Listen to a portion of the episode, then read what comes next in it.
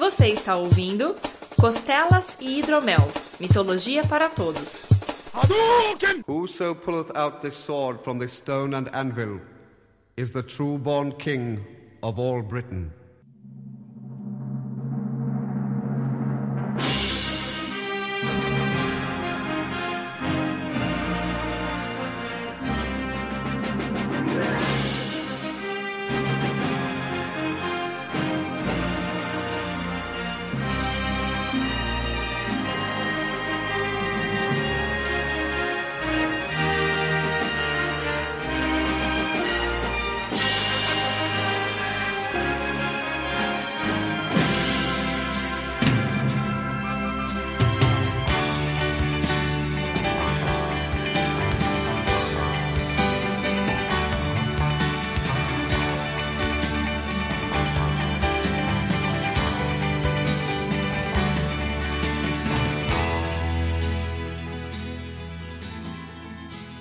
Saudações mitológicas, meus caros! Bem-vindos a mais uma edição de Costelas e Hidromel, seu programa sobre mitologia. Eu sou o Guilherme Vertamati e não importa o que digam, a espada era a lei, velho.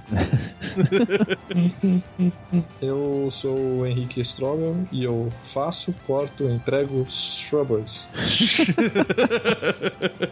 Aqui é Renato Seveniani e ele é Arthur, o rei, mas eu não elegi ele. Só vem piada do Monty Python, cara. Não, a espada e a lei não é do Monty Python. Não, mas também não era piada também.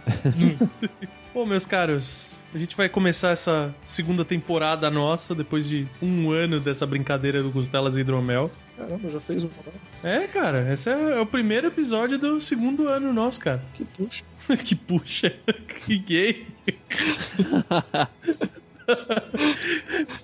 Mas o. Então a gente tava procurando o que falar e, meu, a gente vai falar do Rei Arthur, que é um marco pra maioria da, das pessoas da, que gostam de histórias fantásticas, gostam de heróis e tudo mais.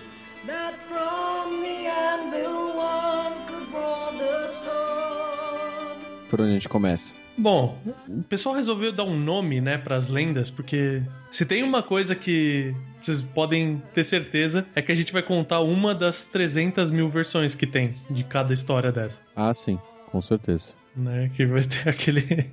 Aquela história, ah, na minha história, a Morgana, sei lá, gostava de pintar o cabelo de loiro. Eu falei, o problema é seu. Na minha história, ela tem cabelo preto. E era casada Mas- com o Raul Júlia. Nossa. Ô, Júlia, caralho, velho, você tirou muito forte. Mas eles resolveram juntar tudo, né, e chamar de ciclo arturiano. No fundo, ele puxa muito da.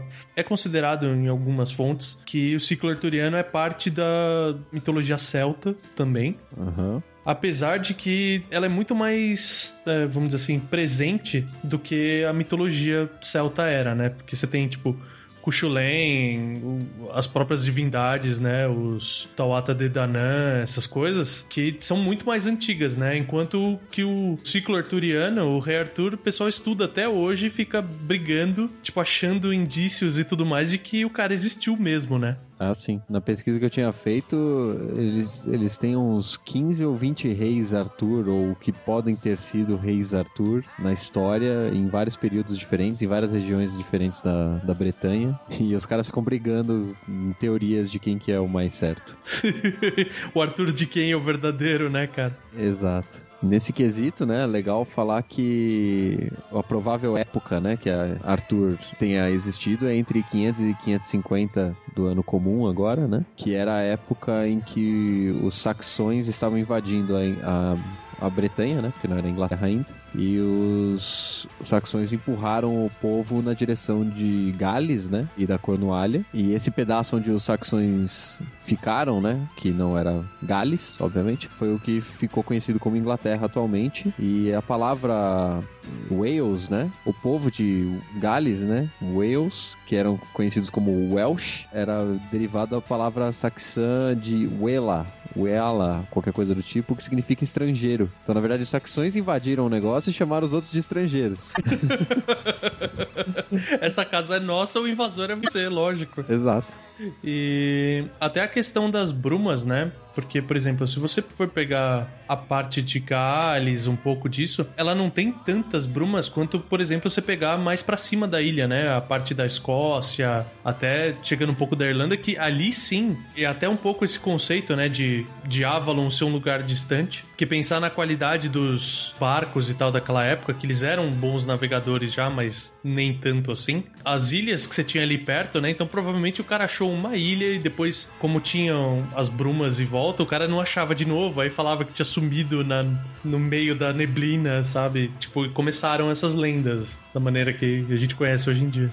É, tipo, o cara esqueceu o GPS em casa, saiu e não conseguiu mais voltar, né? Exato. Basicamente. O que ele supõe também, né, é que por conta do, dos saxões considerarem o povo que eles expulsaram para cima ali, né, como estrangeiros, é por isso que Arthur não seria mencionado nos textos em inglês dessa época, né, dos textos do, do, do pessoal da Inglaterra, né, e ele era só citado nos textos que vinham de origem galesa, né. Aí o primeiro livro que tem alguma referência a Arthur, né, que sobreviveu, é, foi escrito por um monge chamado Nennius por volta do ano 830. Então, depois de 300 anos ali, é que teve alguma coisa escrita, é, sobrou algum material escrito sobre Arthur, né, que tem alguma referência. É, então, o cara deve ter pego retalhos históricos, né? Por isso que tem tanto embasamento possível e mesclou com, sei lá, com o pouco de misticismo que ele tinha, né? Um pouco da mitologia que existia, etc. Teoricamente, esse cara, esse monge Nennius, ele tinha em posse dele um material, tipo, falado, alguma coisa assim, né? E da onde ele tirou essas ideias. Mas ele- nesse ponto, ele, ele menciona que Arthur era apenas um soldado, um guerreiro, um general, alguma coisa assim. Né? Ele não era rei nesse primeiro texto. É, tem muito também daquele negócio, né? De que a cultura celta sempre passou muito mais. Sempre. Nunca foi escrita, né? Então era muito mais no boca a boca. Verdade. E o cara, hum, sei lá, juntou um punhadinho de história que ele ouviu e escreveu, né? É por isso que tem milhões e milhões de histórias de Arthur. É, inclusive o, um, um dos últimos filmes mais famosos que saiu, que chama Rei Arthur mesmo, ele não é rei, né? Ele é o general romano, que é aquele filme do Clive Owen. É, esse filme eu ainda não vi, mas nos textos que eu tava lendo que tinha essa parte comparativa entre o, o que poderia ser real e o que não era, né? É que a probabilidade deles usarem armaduras romanas, porque o Império Romano tinha sido expulso recentemente, né? Do território, era maior do que eles usarem armaduras completas, entendeu? Igual a gente vê em, em outras representações. Sim. Que perde a graça, né? Armadura full plate é sempre mais legal, cara. Aquele capacetão com a coroa cravada no capacete é muito da hora também. Pois é. Aí só pra terminar essa parte chata e histórica que a gente tá fazendo no começo, em 1133, um outro monge chamado Geoffrey estabeleceu algumas fundações do que seriam as lendas arturianas, né, no livro História dos Reis Bri- da Bretanha. E ele falou que ele tinha documentos celtas que baseavam essa parte da história. Então, que era real, né? Que não era ficção. E a partir daí que as lendas foram sendo agregadas, né? Em 1155, um francês adicionou a tábula redonda. Entre 1160 e 1180, um outro francês escreveu outras histórias, né? Arturianas. E só um tempo depois que foi adicionado a busca pelo cálice sagrado, né? É, porque antes eles até tentavam, vamos dizer assim, os romances de cavalaria, né? Aqueles textos contando as batalhas e as lendas e tal de cada cavaleiro, isoladamente. Eles até, eu li em alguns textos falando dessa questão de tirar o propósito religioso. Que o cavaleiro, ele era a imagem da honra, do respeito e tudo mais. Então não tinha espaço para religiosidade. Até que entrou a história do Graal. Aí eles acharam nessa história do Graal uma forma de mesclar do- os dois. Então o cavaleiro honrado, né? O cavaleiro puro mesmo, que no caso seria o Galahad, é um, um excelente candidato a encontrar o cálice sagrado, né? Encontrar Deus de verdade. Justo. E deve ser legal pra caramba, né? Os, a maior lenda inglesa ter tido um monte de edição por franceses. Né? Ficar felizes. Aquela pulguinha atrás da orelha, né?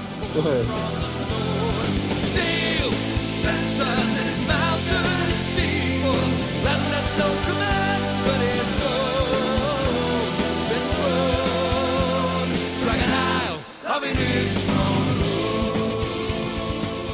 a gente pode começar com as lendas, então, né?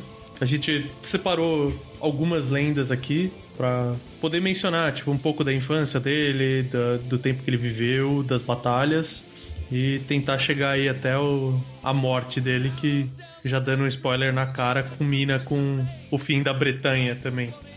Sim. Bom, falando um pouco do, da origem do Merlin, né? Tinha o rei Vortigers, é isso aí. É, qualquer coisa assim. Vortigers. É, Vortigers. E ele tava querendo construir um castelo em Snowdon e toda noite o castelo caía. Os pedreiros lá construíam durante o dia, no dia seguinte ele tava no chão de novo. Aí os, os magos lá que eram conselheiros dele falaram que ele tinha que achar um jovem que nunca teve pai e jogar um pouco do sangue dele na, na fonte, né, na, na, na fundação do castelo, que aí o castelo ia ficar em pé. Aí o cara procurou por todo lado e achou um molequinho lá em Gales chamado Merlin. Magrelinho lá, franzinozinho, é, vamos, bom, beleza, traz aí, vamos matar o moleque. Aí, a hora que tava lá, levaram o moleque lá pra, pra corte, né? A mãe dele falou que o pai dele era um espírito, então ele não, não tinha pai. Era um- E, o Merlin tava nem aí, que estavam falando que ia matar ele pra tirar o sangue. Então, ele falou que, na verdade, o que não tava deixando o castelo ficar em pé é porque tinha um lago subterrâneo que tava impedindo que o castelo ficasse em pé. Ele, além de filho de espírito, era minerador. e já sabia a região ali, fez a topografia, estudou a geologia. topografia. Não, ele foi como é que é? Com licença, Com- meu rei, eu tô fazendo uma sondagem aqui, dá licença. É galinha do Faz um que sismograma aqui. pra- Pra procurar água. Forquilha. É, a forquilhazinha Forquilha. do, pra procurar poço artesiano, né? O carinha ali. Ah, então aqui tem um laguinho aqui embaixo, você não vai poder subir esse castelo, não, tio. Você sabe onde era construído esse castelo, né, cara? Era em Santos. que ficou torto. Em São Paulo não é, porque aqui não tem água, cara. Pode ser na Flórida também, que nada mais de três andares serve. também, também pode ser. Mas e aí, o que acontece? Aí ele falou que tinha o lago e ele falou que tava explicando como é que eles iam ter que fazer, tinha que drenar o lago para poder subir o castelo, mas ele ele falou lá que tinha uma profecia de que tinham dois dragões dormindo no fundo do lago, o vermelho e o branco. How convenient, né? Né? Então, você tem que drenar o lago, mas pra drenar o lago vai surgir o dragão. Escolhe o problema que você quer enfrentar aí primeiro, né? Você prefere lidar com água ou com fogo, meu cara? Não é mais fácil mudar o lugar do, do castelo e pronto? É, mais pra direita, não pode ser mais pra É. direita? Vai ser um muro de arrimo ali do lado, né? Segura ali, cara. Mas aí, a hora que os caras chegaram lá, acharam o lago e realmente tinham dois dragões dormindo. Aí eles foram lá, obviamente acordaram os dragões e eles acordaram e já começaram a brigar um com o outro. Ainda bem que foi um com o outro, né, cara? É, né? E, e aí no fim o dragão vermelho ganhou do. matou o dragão branco. Aí o rei virou pro Merlin e falou: Bom, mas e aí, que que isso, isso tem algum significado? O que que isso quer dizer, né? Quer dizer apenas que o Van Damme perdeu. Caralho, eu tava segurando o momento certo pra fazer essa piada, velho. Aí ele falou que isso queria dizer que ele ia morrer nos próximos dias. Óbvio, o dragão sobreviveu, o que, que ele vai fazer? Matar todo mundo, né? A profecia mais fácil existente. E aí, no fim, um pouco tempo depois, chegou o Ambrosius, que de- conquistou a Bretanha toda e virou rei. E realmente o rei Vortigern morreu. Então, não é que esse molequinho aí tinha razão? Né? Os espíritos falam com ele. É, então, mas fica um pouco dessa questão da, das bandeiras também, né? De Wales e, e tudo mais, né? São representativas dessas batalhas, né? É, eles falam inclusive que depois o, o dragão vermelho é o símbolo, né, da, da família do Ambrósio, né? É assim mesmo.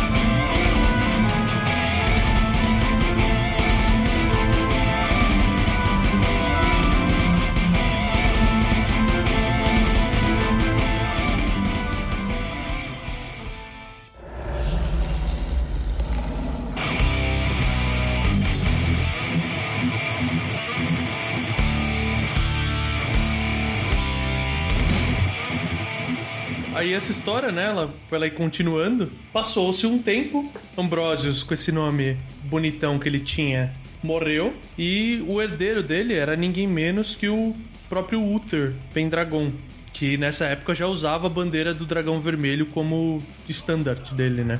E nessa época, vamos dizer assim, Merlin já, já tinha retornado pra Avalon, já passava pelo treinamento dele, já tinha que fazer tudo o que ele tinha que fazer. Só que o, o Uther fez merda, né? Porque ele se apaixonou pela esposa do Duque de Tintagel, que era o Duque da Cornualha, né? Quando ele e a esposa estavam hospedados no castelo do Uther. O pessoal da Cornualha gosta de ser corno, né, velho? É, né? Que conveniente. O convenient. Era em Tristão e Isolda, é agora no Além do Rei Arthur. É, cara, é a vida. A triste vida da Cornualha. Por causa dessa desfeita, né? Porque o, o Uther, ele chegou a oferecer um dote pela esposa do Duque de Tintagel, né? Aham. Pela esposa dele. E ele se sentiu ofendido e foi embora.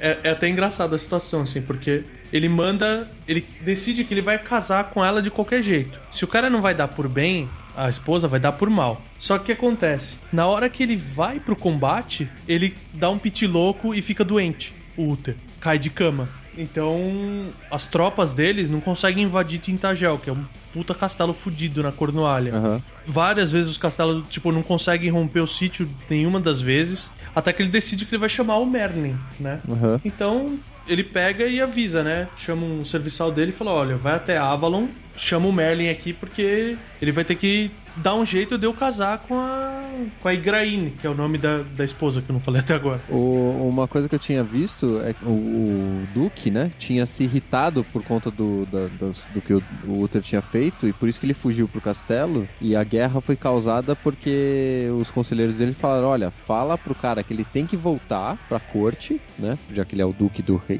do rei né, tem que obedecer o rei, e que se ele não é, obedecesse, aí sim ele ia ser atacado, entendeu? Tipo, tem uma justificativa política pra poder atacar o cara. É, não, ele não saiu gritando por aí, Igraine, eu te amo, né? É, exato. Legal, legal. Não, faz mais sentido agora essa parte. Aí até tem até um adendozinho, né, da, da historinha do cara indo chamar o Merlin, né? Aham. Porque ele chega, né, através das indicações, onde que era o lago de Avalon, né? Que tem, tinha a ilha ali no meio. Certo. Ele fala assim, nossa, mas como que eu vou chegar até lá, né? E ele vai, sobe, até que ele para e vê um velhinho passando, né? Aí o, o velho vira pra ele assim e fala: ah, Você quer atravessar? Ele falou: Eu quero, mas eu não consigo achar Avalon, porque ela tá muito longe. E o velho fala pra ele assim: fala, ah, Ela nem sempre tá tão distante, o seu objetivo nem sempre tá tão distante quando, quanto parece o invisível. E ele vira e fala: Meu, você é um velho maluco, sabe? Ele Falou, mas você não tá procurando o mago? Ele Falou, sim, seu velho tonto. Você sabe onde ele tá? Sou eu. Sou- e o cara tá. E o cara despreza. Ele faz uma reverência e fala: Ah, prazer, grande mago. Eu sou a fada Viviane, sabe? Tipo, dá uma zoada forte assim no cara. Aí o Merlin, tipo, assume a forma de druida dele mesmo, né? Ga- Gandalf style, sabe? Aquele que ele cresce em cima do Frodo assim, ah, não brinca comigo, não sei o que é aquela cena no filme. E fala assim, fala, avisa o seu rei que eu vou quando eu decidir que é a hora. Eu vou saber a hora certa e fica tranquilo. E o cara volta, e nesse meio tempo, o Uther só vai piorando, né? Aham. Quando o Merlin chega no, no palácio, o Uther tá todo acabado. Tipo, ele já tinha perdido boa parte do exército dele no sítio a Tintagel e tudo mais. E o Merlin fala com, com, pra ele assim: fala, olha, se eu curar você da sua doença e fazer você se casar com Ingrain, eu quero o seu filho pra criar. E, meu, o Uther não pensa duas vezes, né, cara? O Merlin é o Rumpelstiltskin, velho. É o Rumpelstiltskin, é. mas ele avisa, né? Ele, o, o Uther, ele tá animado. Não, tudo bem. Ele falou, ah, mas você não quer saber o que, que eu vou fazer com o seu filho? Aí o Uther parece que cai em si, né? E fala, não, mas o que, que você vai fazer? Aí o, o mago dá aquele sorrisinho, né? E fala, não, eu vou criar ele pra educar seu novo rei e tomar o seu lugar. Aí o Uther para e pensa e fala, bom, meu filho ia me suceder de qualquer jeito, né? Toma a decisão sensata. Faça sua mágica, né? Aí o Merlin fala pra ele que em uma semana o Duque da Cornualha, de Tintagel, ele vai morrer durante a batalha. Batalha. E que, que ele vai fazer um filtro para que a Igraine ache que o Uther é o marido dela. Então vai dar uma de Zeus, né? É. Vai assumir a forma do marido e, vamos dizer assim, noves fora dá tudo certo. O Duque morre, ele assume a forma, pimba com a Igraine, Aham. né? E na manhã seguinte, que ele já foi embora, a serviçal chega pra ela e fala: Olha, seu- tem as más notícias, seu marido morreu em batalha. E ela fala: Não, não é possível, como assim ele morreu em batalha? Ele tava comigo aqui. Não, ele morreu, o corpo dele tá lá, né? O pessoal já começou os preparativos pro velório dele. Ela se sente envergonhada, né? Ela se dá conta que ela foi traída. Ela foi enganada, né? É, traiu o marido, vamos dizer assim, né? Não que ela foi traída, ela traiu o marido. E por causa dessa vergonha, ela não fala pra ninguém. Só que o Merlin, como ele sabia de tudo que tava acontecendo, Aham. no dia que ela descobre que ela tá grávida, chega por acaso um convite do Uther pra um, um novo pedido de casamento pra ela, né? Aí ela, bom, ela com um filho, grávida, né, de, um, de uma criança, sem marido, ela aceita. Aí quando o nasce o bebê, né? O Uther conta pra ela e fala: então, você não vai poder ficar com esse filho. o Merlin vai levar ela embora. Deixa eu contar um negocinho pra você aqui, ó. Vem cá de cantinho.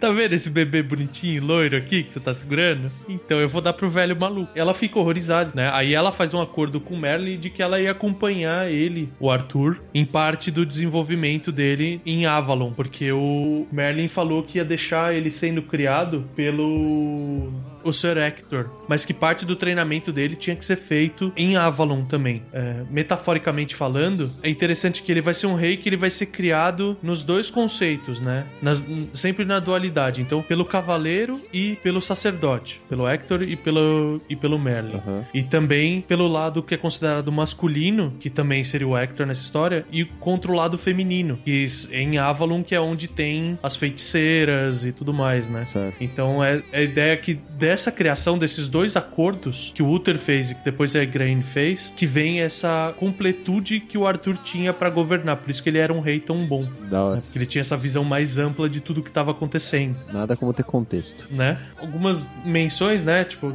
ah, quem quiser saber bastante, né, dessa parte da, da vida do Arthur em Avalon, tem o, aquele livro clássico que chama Brumas de Avalon mesmo. Uma série de quatro livros, não é? Isso, aqui também, igual o Senhor dos Anéis, tem a versão bloqueta dele É, também. A, a versão Bíblia e a versão separada. Que você consegue carregar no ônibus e no metrô sem, sem ficar com dor nas costas. É e-book que aí você não. É, deve ter versão e-book, é verdade. Também, né? Então, mas ah, é um livro muito bom e eu queria só levantar duas duas marcas aqui, né, que é relevantes para as outras lendas também. A, a primeira é essa questão que eu falei, né, do contato do Arthur com a parte espiritual, com a parte religiosa também, Aham. né, que inclusive vai afetar o, o relacionamento dele com a Guinevere, depois com o Lancelot e tudo mais lá pra frente. E tem toda a questão com a Morgana, né, que como ele é apresentado para essa parte espiritual, ele acaba passando por uma das festas de Beltane, em que ele é escolhido como o grande pai e a Morgana, que é a irmã dele, né, no caso meia-irmã, porque ela é filha do, do Uther com o- outra mulher, se eu não me engano, ou da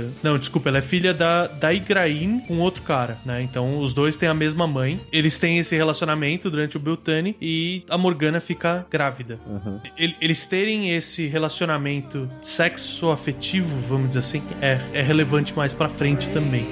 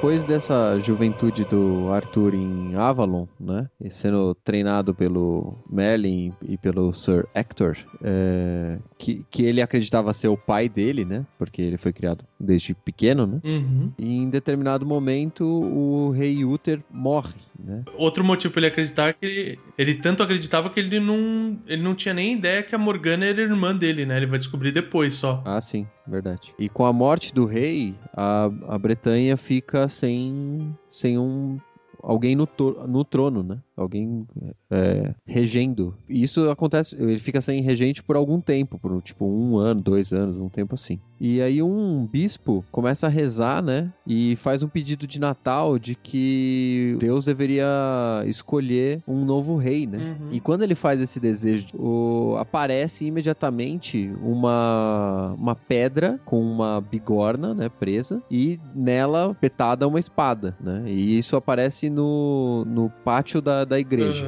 Uhum. Uma outra versão para esse essa aparição dessa, es- da espada na, na bigorna é que o Merlin teria feito uma magia e colocado uma espada na pedra e escrito nessa pedra que aquele que puxasse a espada seria o é, legítimo rei da Inglaterra ou da Bretanha na época no caso. O que eu vi, o que eu vi é que era essa espada, o Uther quando ele tava morrendo, ele crava a espada na pedra e a, e a magia que o Merlin faz é pra que só o filho legítimo do Uther possa tirar. Aí por isso que ele grava essas palavras, né? Aí ele grava essas mesmas palavras de quem conseguir puxar a espada da pedra é o rei da Inglaterra, né? O rei da Bretanha, no caso. Entendi. Mas eu acho, eu acho legal que essa questão da passagem da espada, se eu não me engano, é no Tri- Tristão e Isolda também, que tem a espada quebrada, tem, tem uma série de outras lendas que a gente já falou aqui, né? De que, de que uma espada é passada pro filho de alguma forma não direta quando ele tá pronto pra governar, né? Então tem um, um- um simbolismo aí bem, bem forte nesse aspecto, né? Em algumas versões das histórias de, do rei Arthur acabam colocando essa como a Excalibur, né? Convenientemente. É, só que não é o caso. Ela não, não é a Excalibur. Ah, não? Não, é só uma espada normal. É, é isso que eu tô falando, é a espada do Uther, teoricamente. Nessas circunstâncias, né, todos os cavaleiros, os nobres, né, quem pudesse ir até lá tentava puxar a espada para ver se ele podia ser o rei, né? Mas todos falhavam. E em determinado momento, o Sir Hector,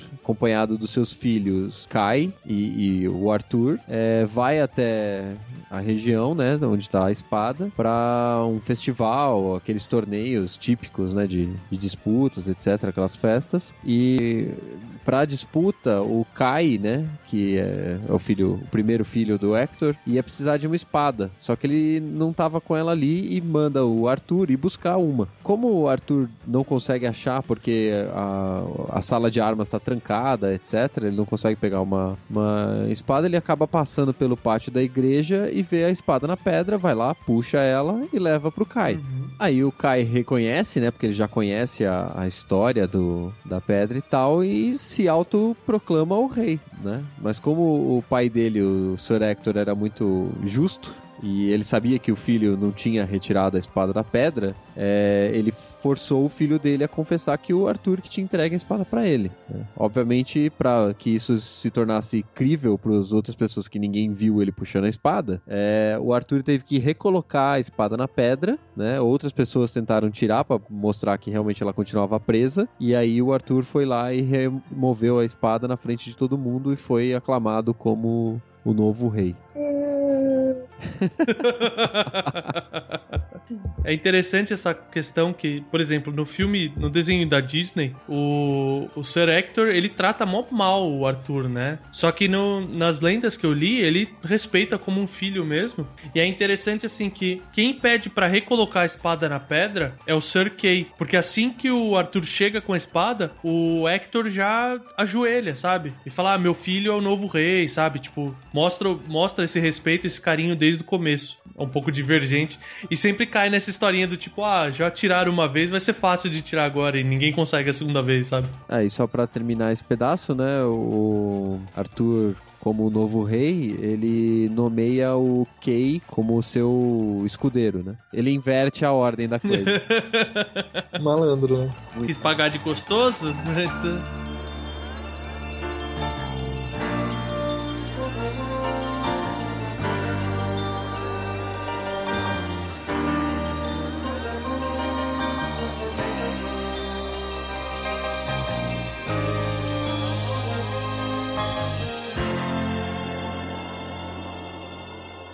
Aí depois tem a história da espada do Arthur, né? Que é a Excalibur. Certo. O Merlin estava sendo atacado por ladrões num- numa estrada e o Arthur salvou ele. E aí, quem que tava controlando essas, esses saques aí era o rei Pelinori, que tava desafiando todo mundo que passasse ali naquele, naquela região. Que filha da puta, né, velho? Ao melhor estilo Black Knight do Monty Python. Isso. mas, mas é, a ideia é exatamente essa. É. É, o, Bla- é o Black Knight que é imbatível. Que, você, que teoricamente, quanto mais você brigava com ele, você ficava muito cansado e ele parecia que nunca se desgastava. E aí o Arthur foi lá, todo gostosão. Bom, então vou, vou dar um coça nesse cara aqui. Eu sou o fodão, sou o rei. E tomou uma piaba.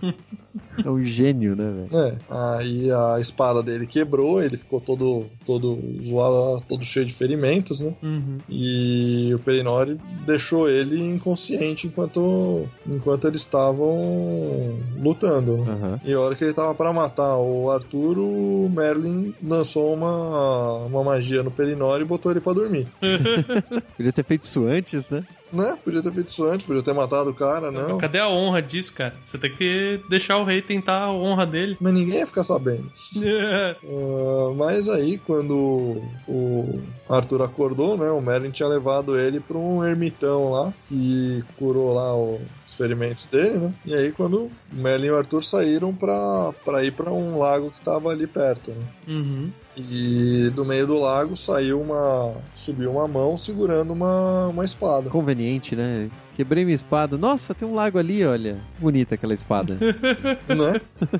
E bom, aí no lago veio um apareceu um barquinho com uma, com uma mulher no uma dama no barco falando que o Arthur poderia ficar com a espada desde que é, mais pra frente ele garantisse um desejo pra ela, né? Um- ela tinha direito de fazer um pedido pra ele. E obviamente, uma mulher bonita, uma espada bonita. É, tá bom, por que não, né? pois é, né? Qual é a dúvida, né? Né? E aí, e essa espada era a Excalibur. Oh.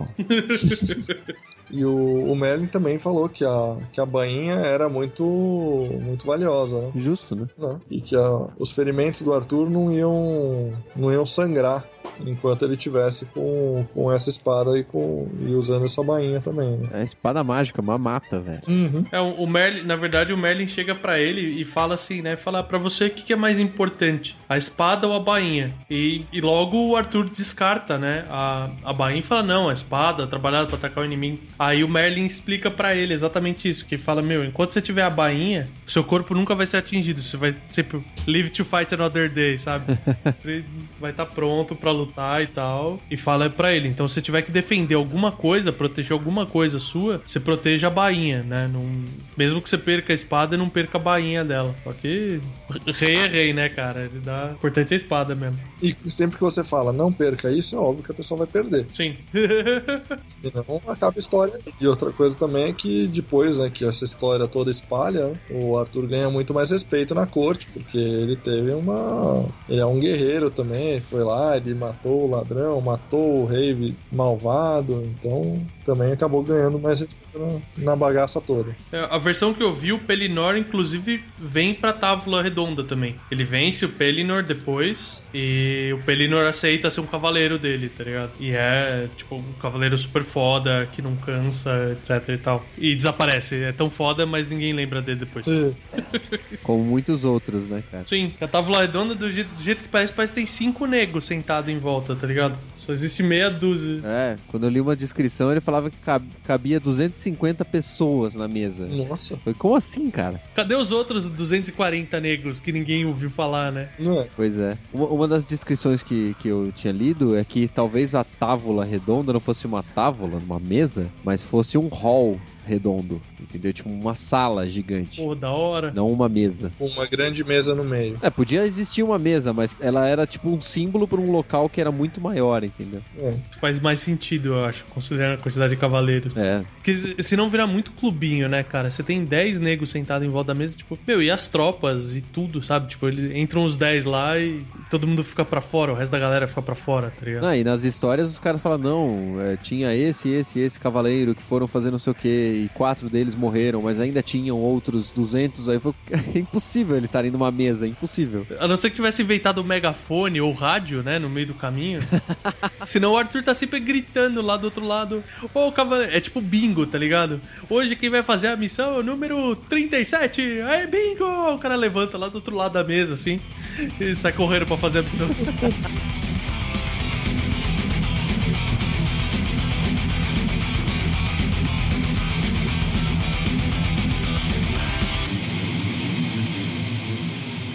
Aí a gente falando, né, dessa importância da bainha, uma coisa que o Merlin sempre se preocupou era em trabalhar a arrogância do Arthur, né, para ele não se tornar um rei arrogante. Só que acontece, a ele tem uma espada tão maravilhosa assim, uma bainha toda cravejada de joias e tudo, e que já ti, e logo se mostrou em combate tão mágica quanto foi prometida, sabe? Dele não se machucar, ele não sangrar e tal. Ele, obviamente, começou a ficar snob, né? Então era comum ele sentar no trono dele. Tipo, e ficar acariciando a espada. Então ele fica lá com a espada no colo. É, saiu muito torto, né? Ele fica acariciando a espada no trono. assim. Ele sentava no trono e acariciava a es- a espada. espada. É a história de todo adolescente, velho. Exato. Por algum motivo ele, ele batizou a Baía de Meinha, né, cara? Bom, e aí, o que acontecia depois? Aí o. Então ele tava lá um dia e. Nessa época não tinha a tábua redonda ainda, né? Todos os cavaleiros ficavam espalhados no hall. E ele tava lá no trono. Quando entra a Morgana, né? E ela tá trazendo uma pantera negra gigante numa coleira. Então todo mundo se assusta, se afasta, mas o rei logo se acalma e fala: Não, é só minha irmã Morgana, né? Ela vai se aproximando e falando pra ele, né, que veio de Avalon pra ter com ele, que fazia muito tempo que eles não se viam. E, e assim, aquela, aquela tensão sexual que tinha antes Uhum. se estabelece de novo, porque a, a Morgana, teoricamente, tá lindíssima, né? Então é um puta de um mulherão, assim, ele não consegue tirar os olhos dela por nenhum segundo.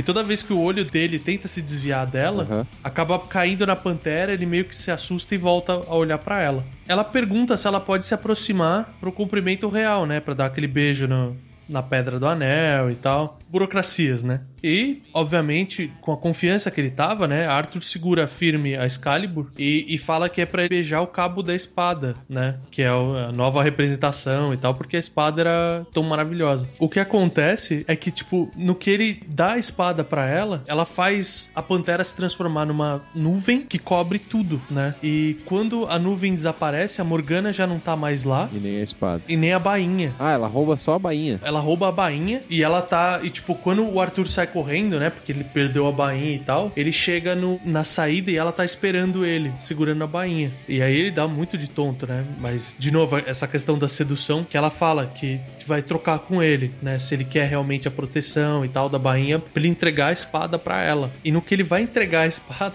ela pega a espada, coloca dentro da bainha, né? Fala: eu não, eu não poderia roubar você, meu irmão, mas eu não poderia roubar você dessa lição. E desaparece com a espada e a bainha dele.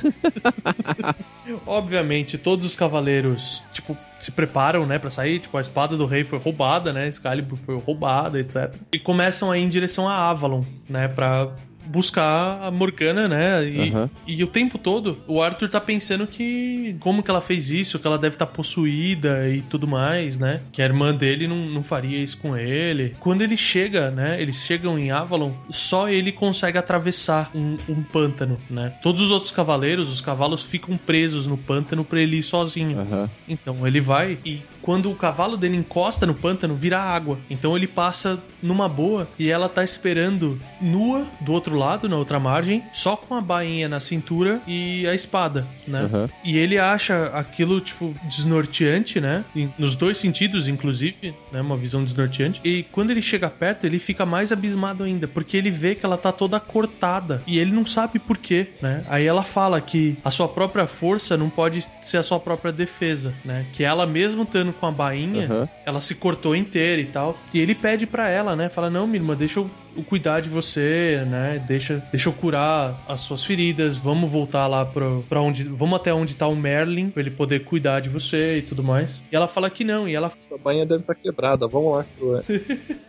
Não, fala pra, ela fala pra ele assim que ele tem que aprender a se defender sozinha e que ela vai lutar com ele, né? E, e ele pega uma espada qualquer, né? Que ela joga pra ele e ela, meu, na hora ela avança total. A pantera surge de nada, do nada. Então a, a história que eu li era muito legal porque tinha essa cena bem descrita do Arthur lutando com a Morgana e a pantera ao mesmo tempo, né? E a Morgana usando e, e por algum motivo aí o, o Arthur não consegue ferir ela por causa que a espada dele é normal, não é a Excalibur. Aí ele mata a pantera. No que ele mata a pantera, a Morgana desiste e fala: Olha, eu quero te ensinar isso. Eu quero te ensinar que você tem que ter o poder de se defender sozinho. É que você não precisa dar Excalibur pra isso, né? Na verdade, que você não, não precisa da defesa. E que pra você ser um rei realmente bom, você tem que ser temente à morte também. Então ela pega, joga a espada pro Arthur, e enquanto ele tá pegando a espada do chão, ela tira a bainha e joga no, na areia movediça, onde ela é engolida, sabe? Aham. E fala: Pronto, daqui pra frente você pode ter a sua arma, mas você tem que saber se defender sozinho. Você é mortal igual todos os outros. E vira as costas e, e vai embora. Da hora.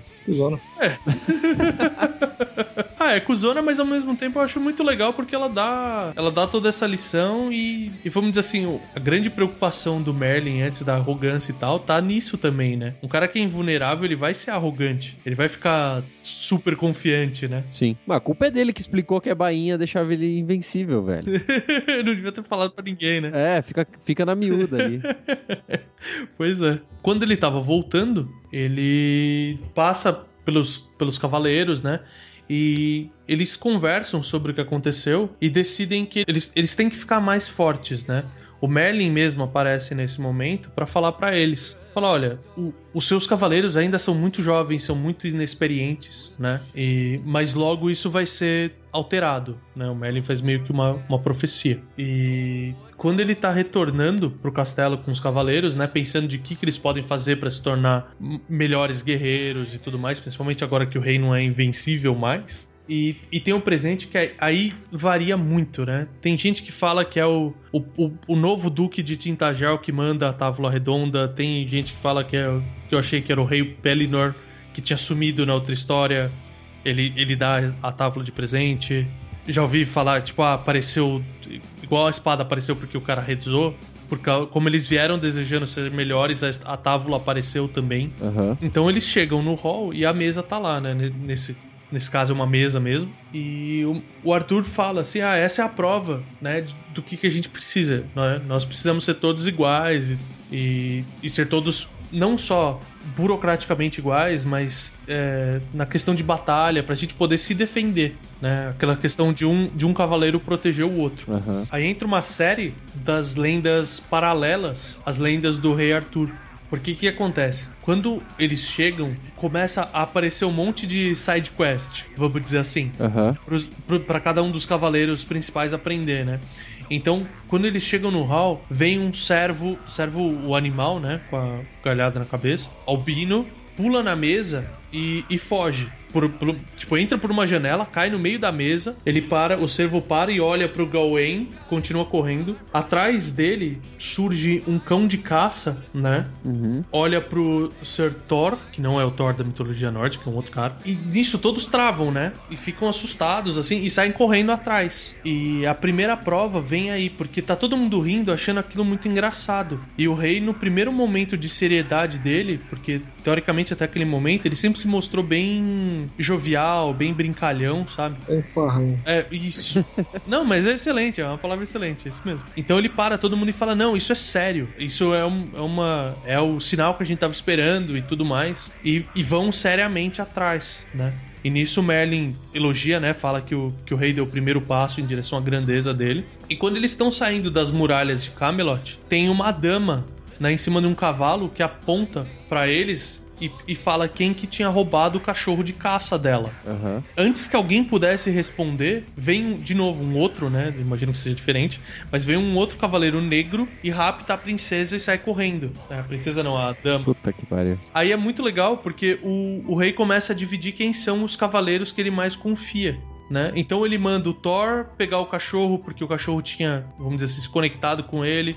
O Gawain ir atrás do servo, né? Manda o Pelinor, né, que, que nesse, nessa lenda que eu peguei, ele tá vivo ainda, né, ele não foi morto pelo Arthur, mas al- algumas outras fala do, do próprio Lancelot, manda ir atrás do Cavaleiro Negro com a, prince, com a dama. Então vão surgindo várias dessas lendas, né, e teoricamente daqui que saem as lendas do Gareth, do Lineth, Balin, Balan, né, tem a introdução do de uma outra versão da lenda do Percival, a do Galahad. Então, tipo, to- todo esse preparo é o, o procedimento pra você virar adulto, pra você chegar no, na fase adulta da sua vida. O amadurecimento.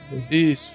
Prova? Isso, isso. A prova de que você é mais maduro, porque a lenda fala que cada um desses cavaleiros, quando ele retornou, ele retorna muito mais sábio, muito mais experiente, né? Aí para um dá, cabe tranquilamente num outro cast as lendas, né, de cada um desses cavaleiros, Aham. que são muito legais. E eles voltam assim, aí sim, quando eles retornam, fica consagrado que é o Rei Arthur e os Cavaleiros da Távola Redonda. Aquele que a gente conhece, que é aquele a elite da elite da elite dos cavaleiros, tá ligado? Elite burguesa opressora.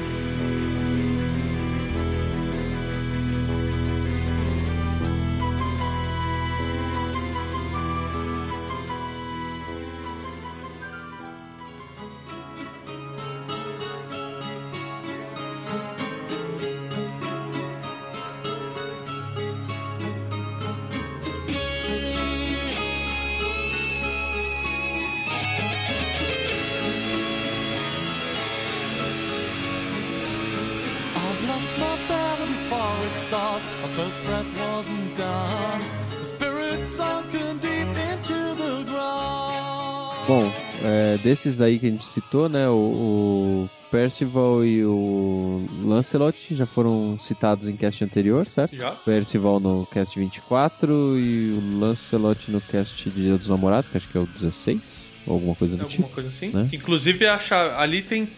A gente não vai se repetir aqui na, na lenda do Lancelot e da Guinevere, né? Que, É, quem, quem quiser escuta lá de novo. exato. Todos esses nomes citados ali, né? E a gente vai pular aí o trecho das, das aventuras deles, né? Saindo e vo- voltando pra Camelot, cumprindo as side quests aí, como o Guilherme disse. né? E uma, uma da a última lenda, né, que tem na, na lista ali, que é o, principal entre aspas, né, que é a busca do Santo Grau e que o Galahad encontra, né? Uhum. Já que ele é o cavaleiro mais puro que existia ali naquele, naquele momento e era o merecedor, né? Virgem.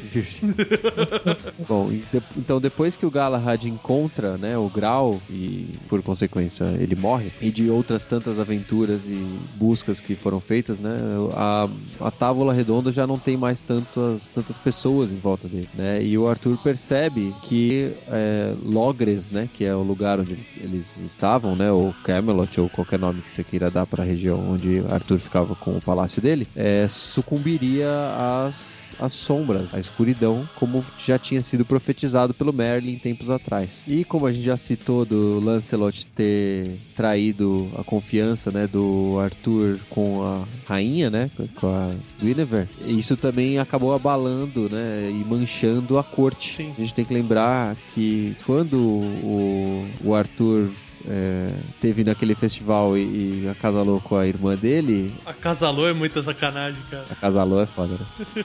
Fez amor. É, No primeiro dia eu não sei, no segundo com certeza foi. É, na, na história que, que eu peguei aqui como base, o, ne- por conta da- desse, desse ritual aí, a Morgana teve um filho do Arthur, que era o Mordred. Uhum. Em outras versões, aí é uma outra mulher chamada Morgause, ou, que era casada com o rei Lot. Então eles têm uma. E tem uma intersecção das duas aí em alguns momentos, né? Sim. Na, Noves fora, tipo, ou ele é filho. Ele, ele é sempre sobrinho. O Mordred é sempre sur- sobrinho do Arthur. Mas algumas vezes ele é filho também, outras vezes não. É. Quando ele é filho da Morgana, ele é filho também do Arthur. Quando não, ele é filho da Morgause. É, de qualquer forma, Mordred era um dos possíveis herdeiros aí do, do reinado, né? E ele tinha muita inveja do poder que o Arthur tinha conseguido. Então ele confabulou com, com o irmão do Gawain, o Agravain, para que houvesse uma rusga ali, uma briga entre o Arthur, o Arthur e o Lancelot. Então eles foram lá e ou, acabaram ouvindo, né, que a Guinevere tinha convidado o Lancelot para ir no quarto dela numa certa noite. E contaram pro Arthur, que ficou puto, juntou um grupo de cavaleiros e mandou que eles surpreendessem o Lancelot quando ele fosse até para encontrar a Guinevere.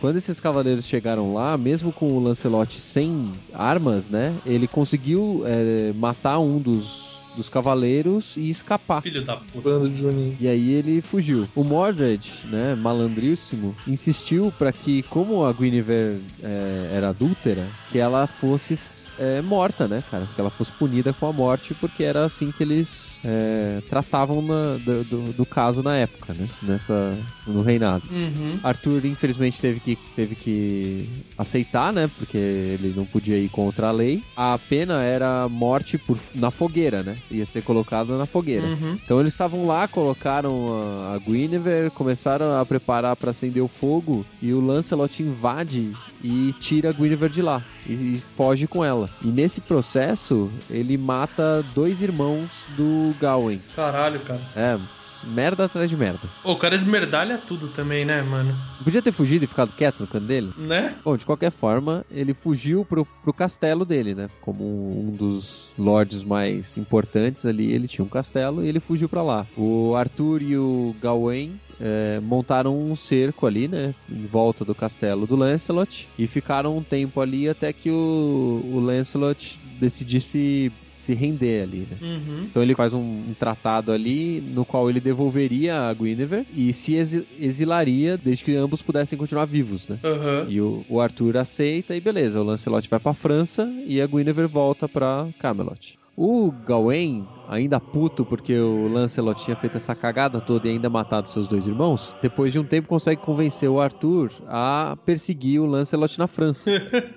Então eles, eles juntam um pequeno exército e vão até a França para poder dar, um, dar cabo no Lancelot. Mostrar a baguete pra ele. Exato. Com a saída de Arthur do reino, né? Mordred agarra a chance que ele tem e, é, como demora, né, para sair da Bretanha até a França, etc. Ele inventa que o Arthur tinha morrido lá na França e faz com que o povo aclame ele como novo rei.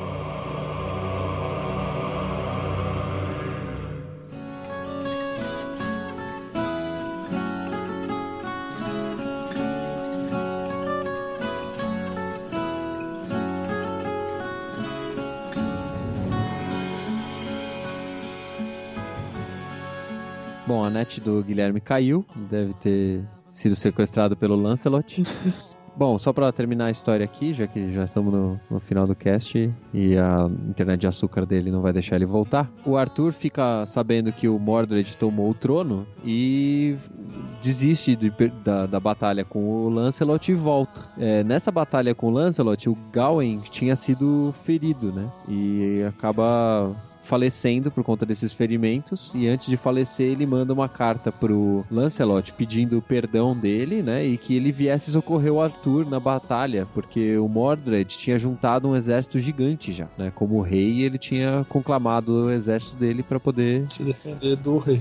É Exato. meio bizarro isso, né? Porque se a galera visse, ah, o Arthur ali, então esse cara aqui tá de sacanagem, vamos matar esse cara aqui. Pois é, Tudo mas se resolvia. exato, mas as coisas não se resolvem no diálogo, né? Não. Bom, de qualquer forma, na véspera da batalha, o espírito do Gawain avisa o Arthur para que ele enrolasse, né? Fizesse uma trégua com o Mordred para ganhar tempo até que o Lancelot chegasse. Arthur tenta fazer essa trégua, o Mordred estava aceitando, né? Até que um soldado que estava ali na linha de frente da batalha, né? Dos dois, os dois exércitos frente a frente ali, acaba desembaiando a espada, né? Para poder matar uma cobra que ia morder ele ali no, no campo, né? De batalha. E o outro exército acaba achando que era uma uma trapaça do Arthur, né? E eles se enfrentam ali, uma puta batalha, que obviamente o Arthur perdeu porque estava em menor número. No finalzinho ali, onde o, o exército do Arthur já estava todo zoado e tal, sobrou o Arthur e dois cavaleiros bastante feridos ali, né? E o Mordred vai lá pra tá lá na frente, né? Vai lá tirar satisfação e eles acabam se degladiando ali, né? Cada um fere o outro e de forma mortal, né? Ou seja, o Mordred foi muito cabaço, né? Porque ele já tinha ganho a guerra e foi lá e se matou, né? Uhum.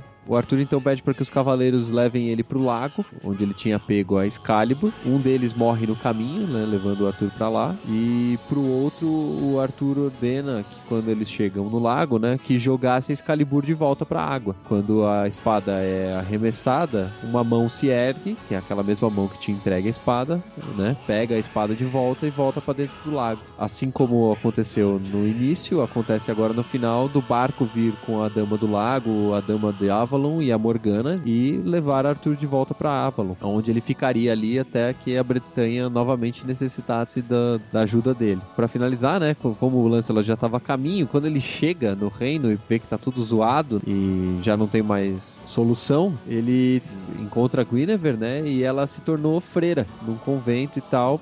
Ela achava que ela tinha que pagar pelos pecados que foram cometidos por, por ela e por todo o reino. E o Lancelot eh, acaba entendendo que esse era o único jeito, né, de, de ser perdoado e, e se torna monge. E aí, a partir dali, a Bretanha volta a ser atacada pelos bárbaros, né? E acaba o- a história do, do rei Arthur aqui. Que não volta pra Bretanha, fica em Avalon Forever. Exato, até 2099, como diz a história em quadrinho lá. Bom, só pra não, não terminar do nada, né, aqui, só com o fim da história, a gente tem que lembrar que temos o filme do Monty Python e o Cálice Sagrado, que a gente já citou lá nas aber- na abertura, Uma sacanagem com toda a história do Rei Arthur. e com a, a sociedade britânica e com um monte de outras coisas, e ele é fantástico. Ah, sim. A história toda é em volta do. Uma sátira do Rei Arthur, mas aí vai toda todo o pacote Monty Python, né? Exato, exato.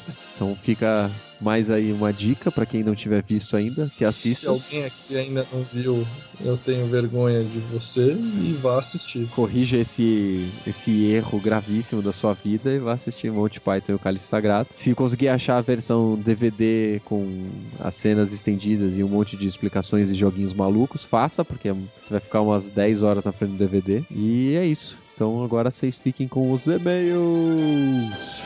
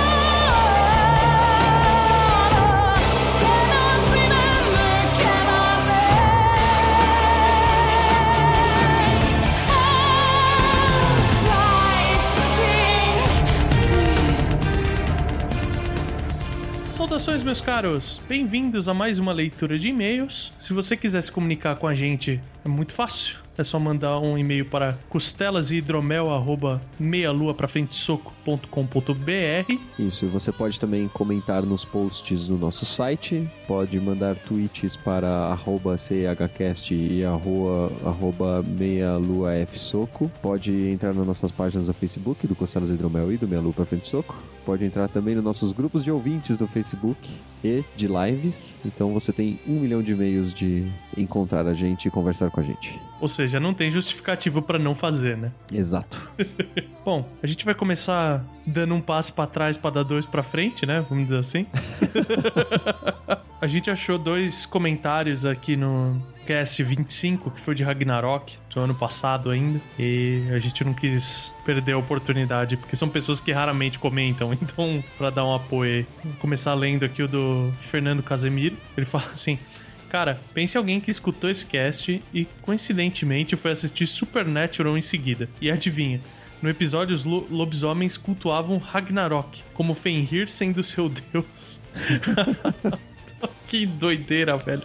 Ragnarok é a religião, tá ligado? É, Aí ele fala que eles até explicam um pouco da mitologia também. Coincidências à parte, parabéns pelo cast, um dos melhores que já escutei no CH. Abraço. Porra, valeu. que bizarro, cara, tô inconformado. Supernatural é muito louco, velho. Supernatural é muito louco. Depois da quinta temporada, os caras despirocam ainda, fazem um monte de coisa, é muito louco, Adorei a ideia de lobisomens cultuarem o Fenrir, cara. né? Demais. Bom, nós temos um comentário de um ouvinte novo, mas que também é velho. Ah, É um comentário do Matheus Cardoso. Ele, come- ele começa falando que muito interessante mesmo esse programa. Ouso dizer que foi o mais completo de todos sobre o tema que já ouvi. Ai, ah, aê. Mas não foi, cara. A gente não comentou que o Fenrir vinha acompanhado da sua ordem crente de lobisomens. Bom, ele tinha ouvido falar do cast pelo pessoal do Meia Lua e do Alguma Coisa Cast. Ouviu os dois primeiros e confesso que não me agradou muito. Acabei comparando com o Papo Lendário, outro cast de mitologia que costumo ouvir, mas acabei voltando essa semana para conferir o visual novo do portal.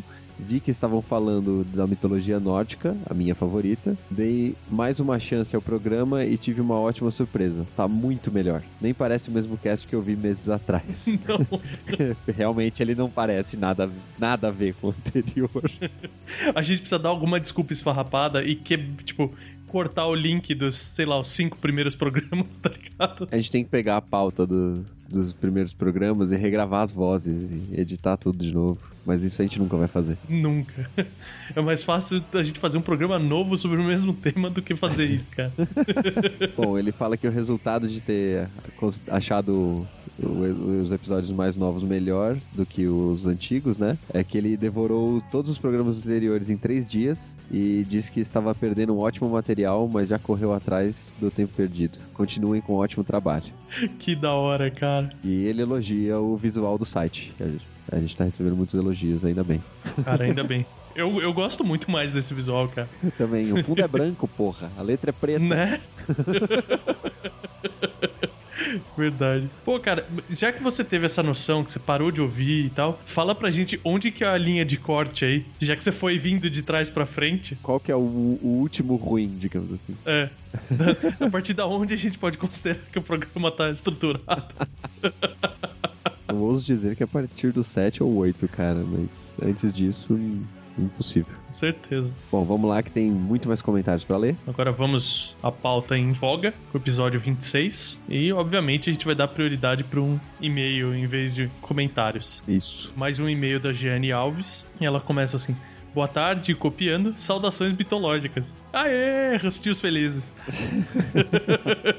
Como sempre, costelas demais. Essa história de alguns humanos olharem para si mesmos e se perceberem não satisfeitos, e essa insatisfação gerar a inquietude que culmina em deixar tudo para trás e partir em busca do desconhecido, mesmo sabendo dos riscos, é o que faz o mundo girar desde sempre. A mudança, seja ela qual for, provoca dores, medos e vários outros incômodos. Sair da zona de conforto é complicado, mas vale a pena. Conhecer os mundos novos é muito bom.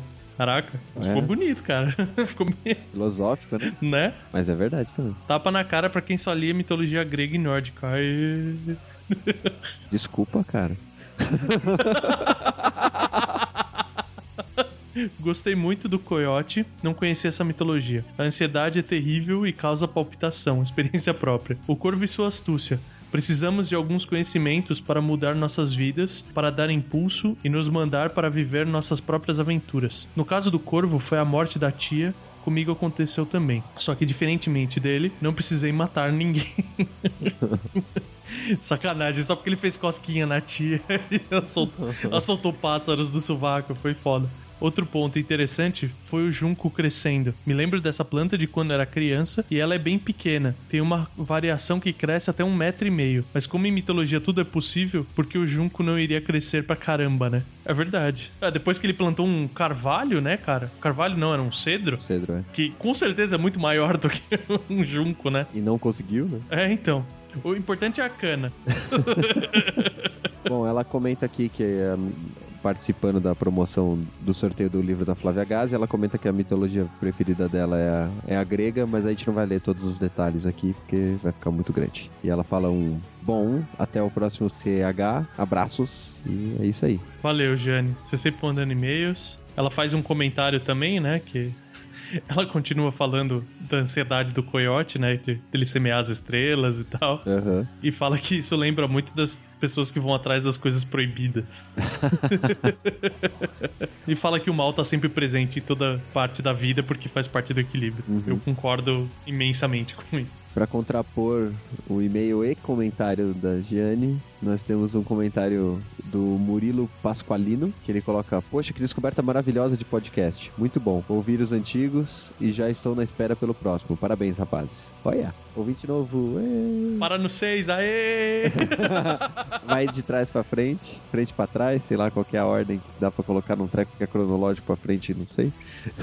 né? Já me perdi. Muito obrigado por, por ter começado a ouvir e ter gostado. Espero que continue ouvindo. E se tiver sugestões ou críticas, fique à vontade, por comentários ou e-mails. Mais comentários, dúvidas.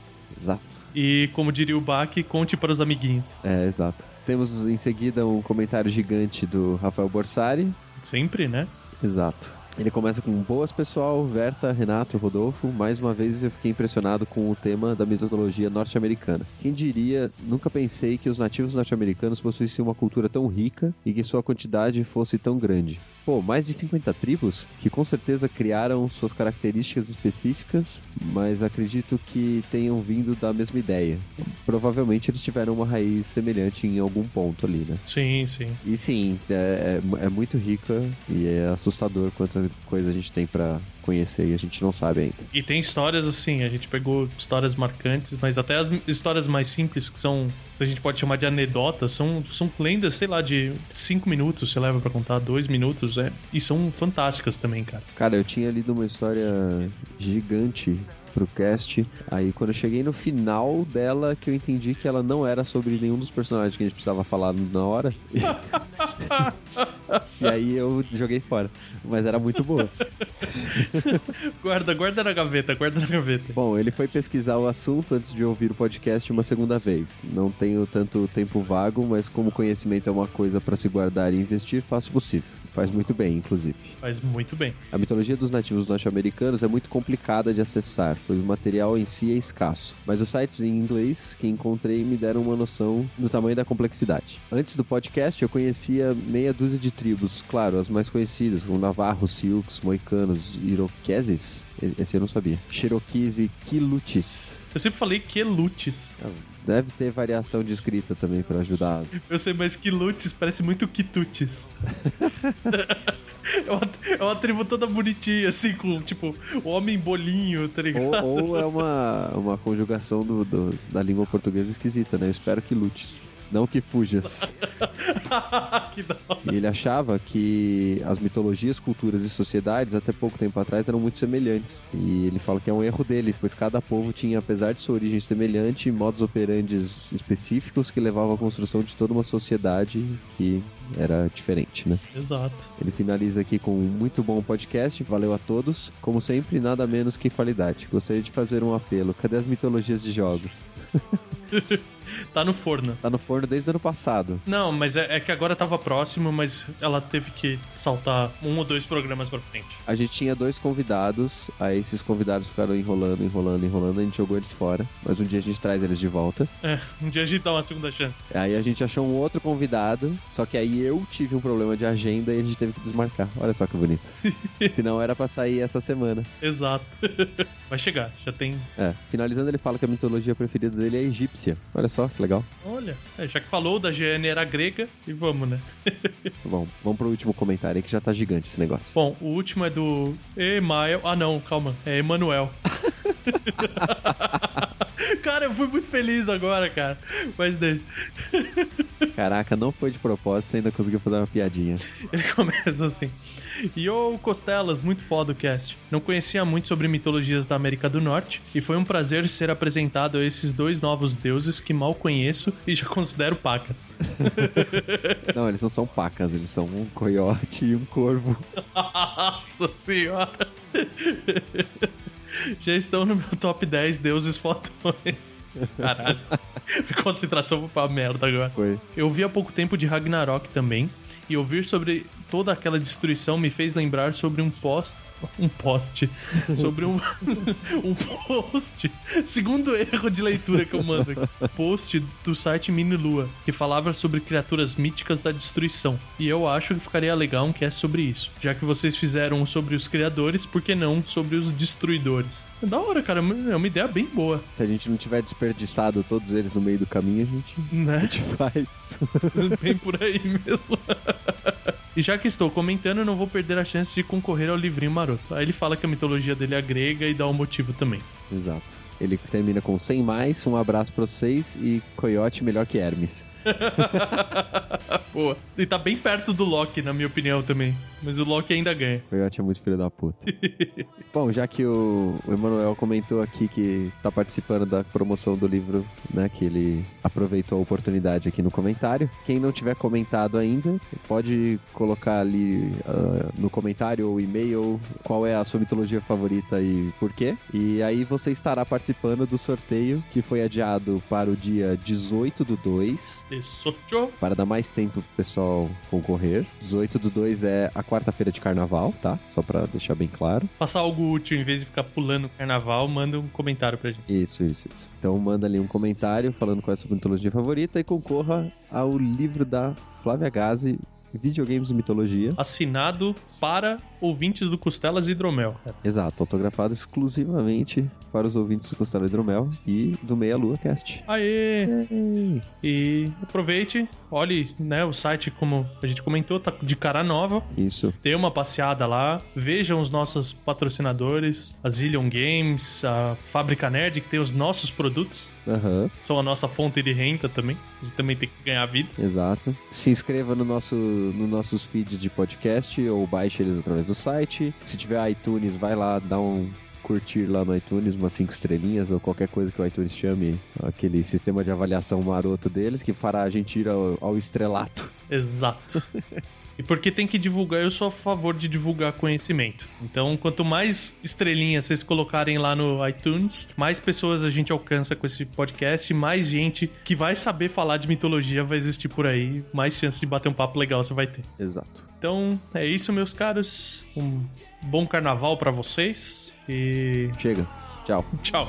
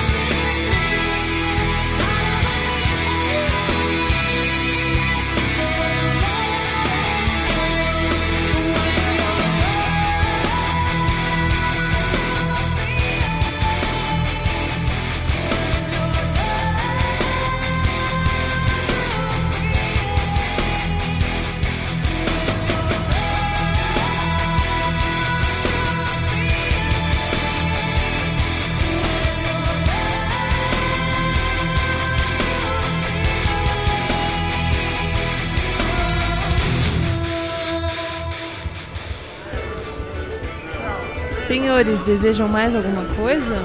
Eu quero mais costela. Eu quero mais hidromel.